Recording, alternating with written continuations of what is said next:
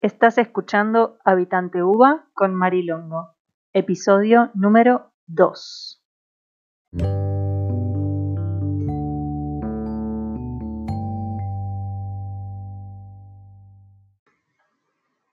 Bueno, muy bien. Ya estamos con el mate, ya estamos listos para empezar este capítulo sobre adultez emocional. ¿Y qué es adultez emocional?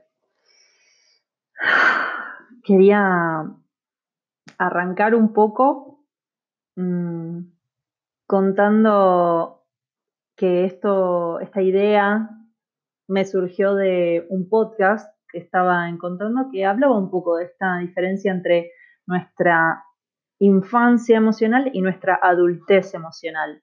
Muchas veces no sabemos identificar dónde está nuestro poder ahí, dónde está nuestra responsabilidad. Un poco lo vamos a, ver más adelante. Eh, voy a ampliar un poco qué quiero decir con responsabilidad, con poder. Pero más que nada plantear esta diferencia. Ya con solo plantearla, quiero compartir esta, esta actividad que es el prestar atención, observarnos a nosotros mismos. Así arranca, intenso, de una, filosófico. Y un poco este programa es, es eso.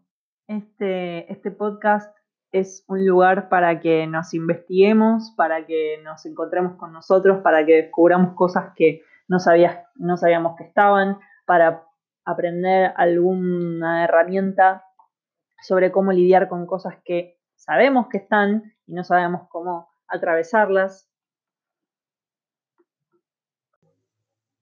Bien, de eso un poco quiero hablar, eso quiero traer a tema de conversación hoy, que son esos, esos momentos en que nos encontramos como perdidos, como, como que nos sobrepasan nuestras propias emociones, como que no sabemos bien qué hacer, como que nos quedamos en, la rueda del hámster en la cabeza, mismos pensamientos dando vueltas, vueltas, vueltas, vueltas, vueltas, vueltas.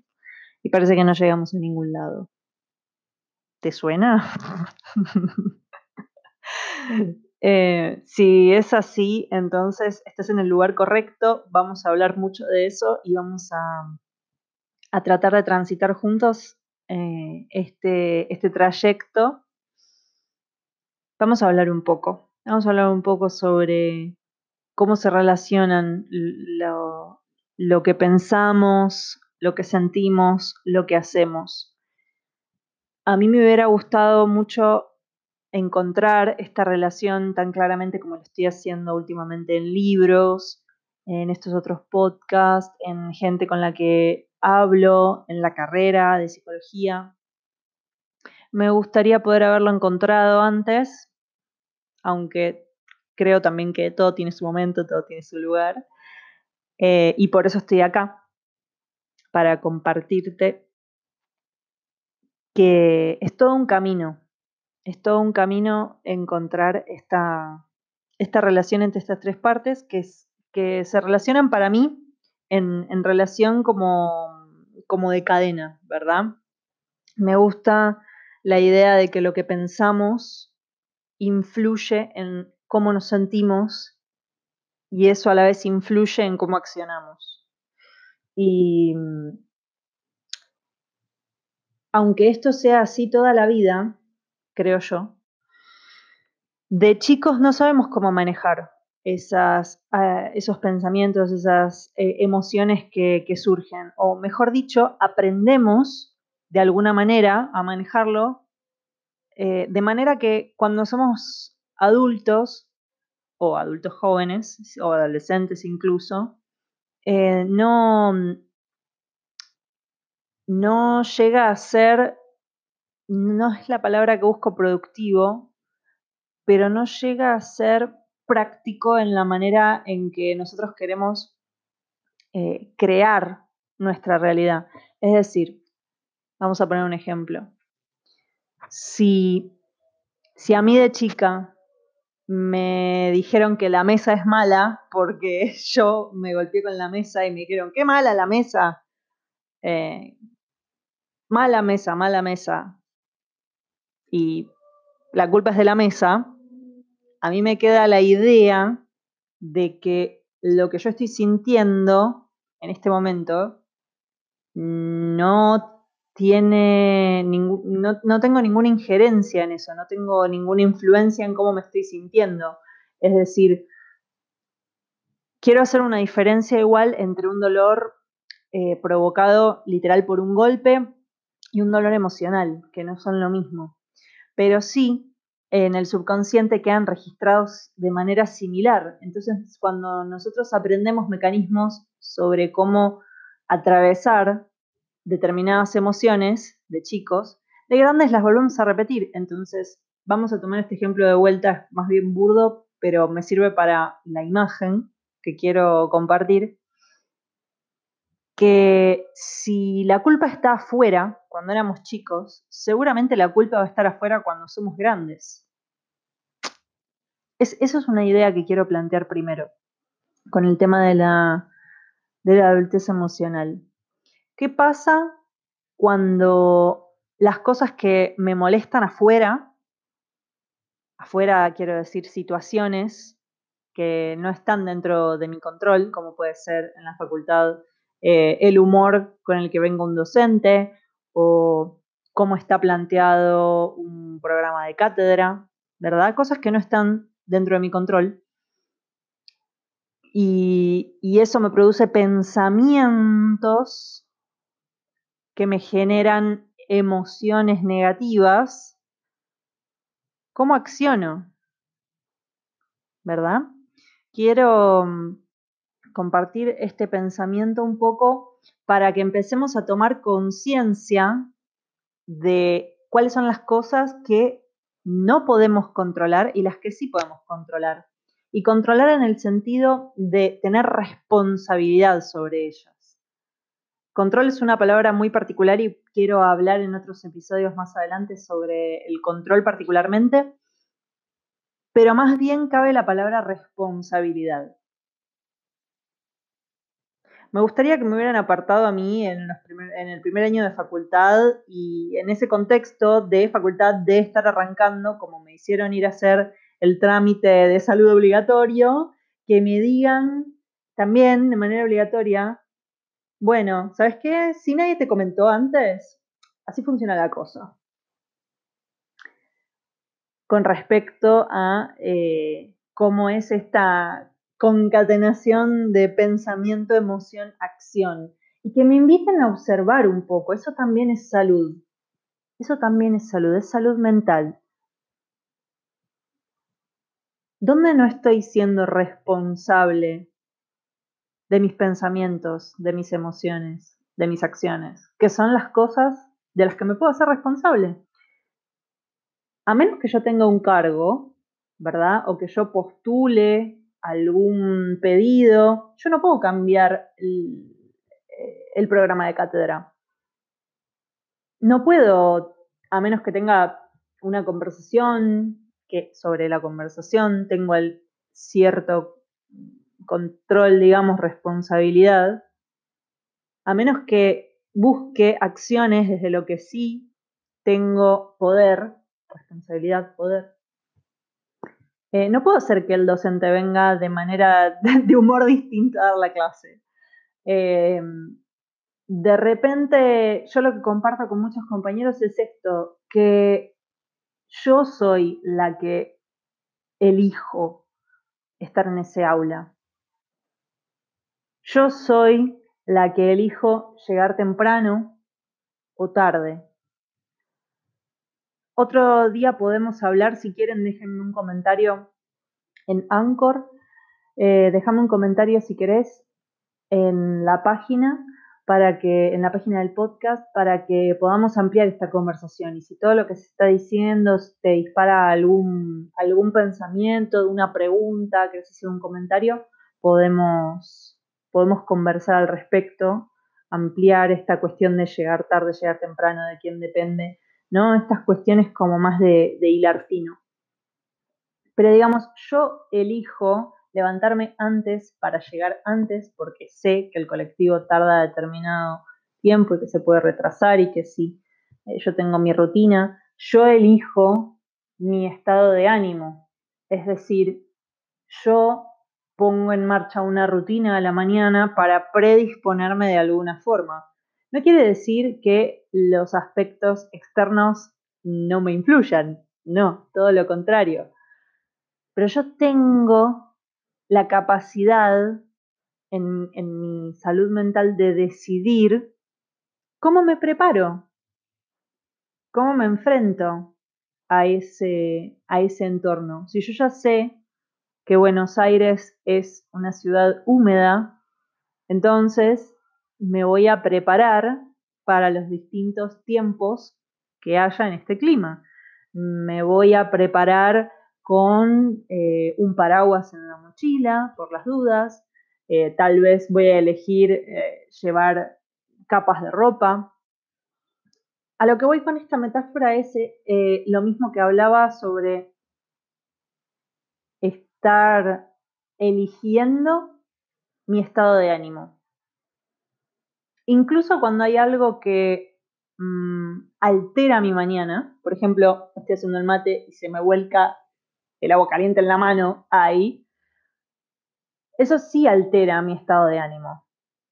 Por un instante. Claro que voy a tomar acción de ponerme agua fría, eh, voy a tomar acción porque es lo que tengo aprendido para no empeorar la situación, para no quemarme. Y unos minutos después, yo puedo de repente observar eso que pasó y volver a decidir.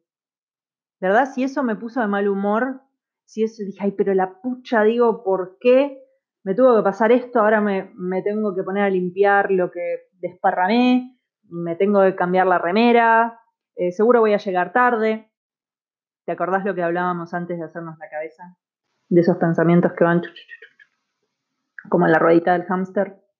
Y eso influye en cómo nos sentimos y eso influye en cómo accionamos. ¿Qué pasa si yo voy con esa energía, con este, uy, pero la pucha, a tomar el colectivo? Yo voy pensando, voy a llegar tarde, voy a llegar tarde, voy a llegar tarde. Y me olvido de ponerme música, por ejemplo. Yo me pongo el podcast cuando voy a la facultad, pero ponele música. Me olvido de ponerme esa música que me pone mejor humor para estar mejor predispuesta a la clase, a las 7 de la mañana. ¿Qué pasa con eso? De en qué punto tenemos poder o no para afectar ese estado de ánimo. Esa es la pregunta principal que quiero que te hagas en este momento. Y si querés eh, buscar un, papel, si estás sentado, si estás viajando, como elijo hacerlo yo, escuchar el podcast, eh, tal vez en otro momento, pero te invito a que lo pienses, a que te preguntes, porque este podcast es para eso, no es para decirte cómo eh, andar por la facultad paso, paso a paso, cómo aprobar el CBC en un año. Podemos hacer una serie al respecto eh, en YouTube o no sé, veamos si, si quieren que armemos un paso a paso. Pero me parece que lo más, lo más copado acá es que cada uno nos preguntemos qué es lo mejor para cada uno. ¿Qué es lo mejor para mí? ¿Qué es lo que me sirve a mí? Muchas veces cuando cuento esto esta verdad para mí es una verdad, pero digamos, eso es otro tema, verdad o no verdad. Em, cuando planteo esta cuestión, este modelo le llama una, una coach que a mí me gusta mucho, Brooke Castillo, que también tiene su propio podcast, The Life Coach School, que la quiere seguir, la súper recomiendo. Em, cuando comparto este modelo, algunos se me quedan mirando como, y, pero, y me, algunos me hacen preguntas, algunos me dicen, no, eso está mal, algunos me dicen, uh, qué copado. Pero para mí lo más importante de esta, de esta conversación, de, de estas conversaciones, que me pueden decir esto o aquello, es saber qué quiero hacer yo con eso. Es decir, qué realidad quiero crear yo y a partir de ahí seguir la conversación. Porque a veces también, y esto también es parte de la adultez emocional, eh, es parte también de, cómo nos manejamos en conversación. Muy importante, es otra cosa que, también quiero plantear más adelante. Y una de las razones por las que me, he convertido en, coach y me encanta estudiar el lenguaje y estudiar sus posibilidades y estudiar el poder que, tenemos con, él. Em, y es esto, es esto que el poder de, de, congeniar con otros a través de la conversación es grande. Podemos hacer pedidos, podemos hacer ofertas, podemos hacer preguntas. Muchas veces queremos, eh, hay una frase que a mí me gusta que es, muchas veces em, hablamos para contestar. ¿Cómo es? Si alguien la sabe, que me la comente, porque ahora no me la estoy acordando que es que básicamente escuchamos eso, escuchamos para responder y no tanto para escuchar, para escuchar qué está diciendo el otro, qué tiene para ofrecernos. Muchas veces me olvido qué tan poderoso es en, el día a día, no solo en, consulta, el escuchar atentamente qué es lo que me está diciendo el otro. Muchas veces decimos cosas y queremos decir otra, ¿verdad? De repente decimos, por ejemplo, podría ser, qué frío que hace, haciendo un gesto con la mano, tal vez hacia una ventana o hacia una puerta, eh, un gesto como de cerrar, y, otra persona va y cierra la puerta o la ventana. En realidad estábamos queriendo decir, por favor, ¿podrías cerrar la ventana? ¿Qué pasa cuando tenemos tan incorporadas estos, estos modos que a veces los usamos cuando menos nos sirven, sin darnos cuenta. Y peor, reaccionamos de manera negativa cuando el otro no nos entiende. Muchas veces en clase, eh, me ha pasado a mí y lo veo en mis compañeros, queremos consultar al docente, queremos hacer una pregunta y resulta que ni nosotros todavía tenemos claro qué es lo que queremos preguntar. Y después nos frustramos con el docente porque nos tiene poca paciencia. Que no quiere decir que nos encontremos con algunos personajes particulares, más que nada en las facultades de Buenos Aires, Universidad de Buenos Aires. Qué cosa, qué cosa el poder de la conversación. Y eso, eso quiero dejarte hoy. Así meditamos un poco qué implica ser un adulto emocionalmente. Una parte que nos olvidamos a veces y es una herramienta tan, tan útil para mí. Es algo tan básico. Lo considero una necesidad básica. Conocer mis emociones, saber cómo atravesarlas, más que nada en un ambiente académico, en un ambiente donde hay eh, mucha generación de estrés, ¿verdad? Ya de por sí eh, tenemos muchas veces asociado un examen o una clase de por sí a una situación estresante. Entonces, ¿por qué seguir agregando estrés? ¿Por qué no eh, la invitación a conocernos un poco más y ayudarnos, crear las herramientas que nos sirven para no quemarnos la cabeza. además de la comida que comemos, el movimiento que hacemos todos los días, el buen dormir, todas cosas que nos ayudan a reducir el estrés desde un punto de vista fisiológico. ¿Qué pasa con ese estrés puramente de la cháchara mental?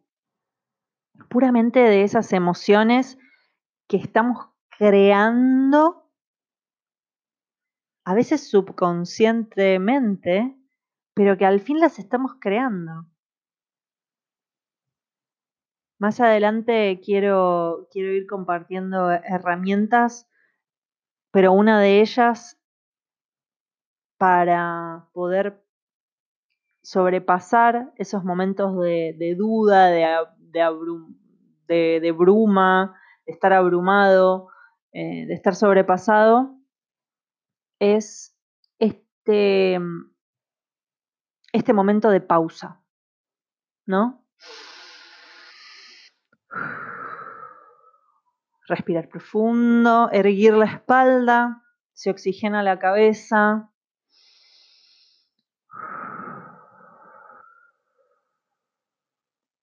Dejo unos momentos el lugar donde estoy, tal vez me doy vuelta, tal vez cierro los ojos, tal vez eh, me ayudo tomando un vaso de agua.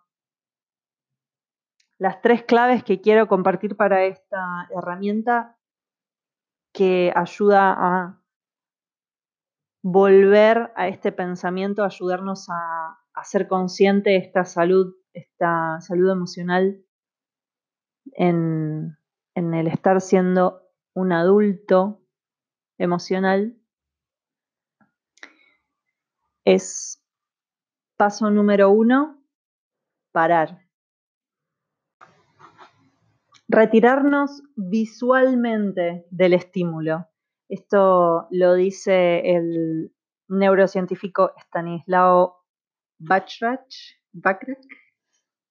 Coméntenme cómo se dice. Mi cuñada dice que se dice Bachrach. Yo digo que se dice Bachrach. No sé. Primer paso, retirarse visualmente del estímulo. ¿Esto qué significa? Si vos estás frente a algo que te genera un estrés y no estás pudiendo manejar y estás en este camino de aprender a cambiar este, estos mismos hábitos que tenemos, estos hábitos de nuestra infancia emocional, de cómo manejar ese estrés. Entonces, este primer paso en la pausa es cerrar los ojos, retirarnos de la habitación un momento, retirarnos visualmente de ese estímulo. Paso 2, respirar profundo, tres o cuatro veces para oxigenar el cerebro. Y paso 3, estirar la espalda. Cuando estamos angustiados o estamos en, esta, en este estado mm, más negativo, tendemos a encorvarnos, tendemos a hacernos bolita, tendemos a, encorvar y eso no ayuda fisiológicamente a, los, a los, intercambios internos que, hace el cuerpo cuando está eh, oxigenándose, cuando está entrando en calma. ¿sí? Nuestro cuerpo mm, habla. Nuestro cuerpo habla, eso es lo que quiero decir con eso es que eh, los síntomas no son solo síntomas de enfermedades, sino que es todo lo que pasa en nuestro cuerpo. Si el ritmo cardíaco acelera o disminuye, si nuestra respiración va más rápido o más lento, eh, si nos sentimos felices o tristes, para simplificar un poco, emociones más positivas o más negativas, todo eso está en intercambio constante y se influye entre lo físico y lo mental.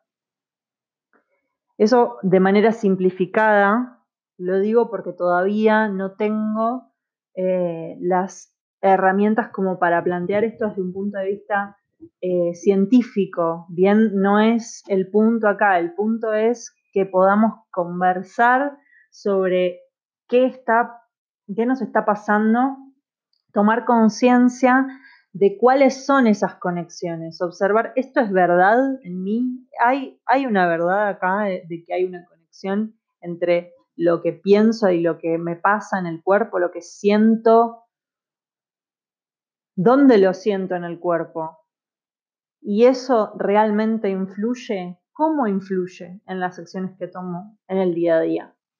Y esto quise ponerlo en el segundo capítulo porque me parece básico de manera introductoria para todo lo que me interesa seguir discutiendo sobre cómo atravesar la facultad de una manera más armoniosa, que sea en lugar de ese, ese estrés automático, esos memes de vamos a, hoy, se estudia toda la noche porque mañana se rinde final y todas esas cuestiones que nos alivianan un poco desde el humor, pero que detrás llevan una carga de estrés muy grande. Me gustaría poder crear otra cultura del estudio, otra cultura en la que ir a la facultad es algo disfrutable. No quiero decir que todo es color de rosa, quiero decir que no agreguemos más estrés creado por nosotros mismos al que ya existe dentro de nuestras reacciones automáticas, dentro de lo que son eh, los hábitos sociales, ese estrés que conlleva ya ser 40 personas en un aula, eh, con frío con calor, em, la estructura en la que está armada el aula y cómo los tiempos van cambiando. Mi propuesta es no añadamos más estrés sino tratemos de tomar ventaja de este recurso que es el lenguaje, de estos recursos naturales que son nuestras emociones, que para mí son señales de cómo estamos, eh, no, solo, no solo físicamente, no, no es algo menor, eh, sino cómo estamos creando de acá para adelante. ¿Mm? Así que bueno, si te gustó, eh, te invito a que pases a dejar un comentario en anchor.fm barra habitante UMA, UBA. Anchor se escribe A-N-C-H-O-R. Y quiero que si tenés algún tema que querés discutir, que discutamos en el podcast, eh, si tenés alguna pregunta, si querés eh, escuchar en el podcast algún tema particular, por favor, eh, déjalo en los comentarios. Eh, seguime en Instagram, es arroba habitanteuva. Ahí subo algunas fotos como con frases, como disparadores para, pensar, para que nos podamos conectar por Instagram, que es una red en la que estamos muchos hoy día. Me, gusta aprovechar ese espacio para, para conversar por ahí. Y si querés escribir una reseña en la página, también puedes hacerlo. Te voy a agradecer mucho. Sería genial. Gracias por escuchar Habitante UA y nos vemos por acá, por Instagram, por la Facu, en algún momento. Chao.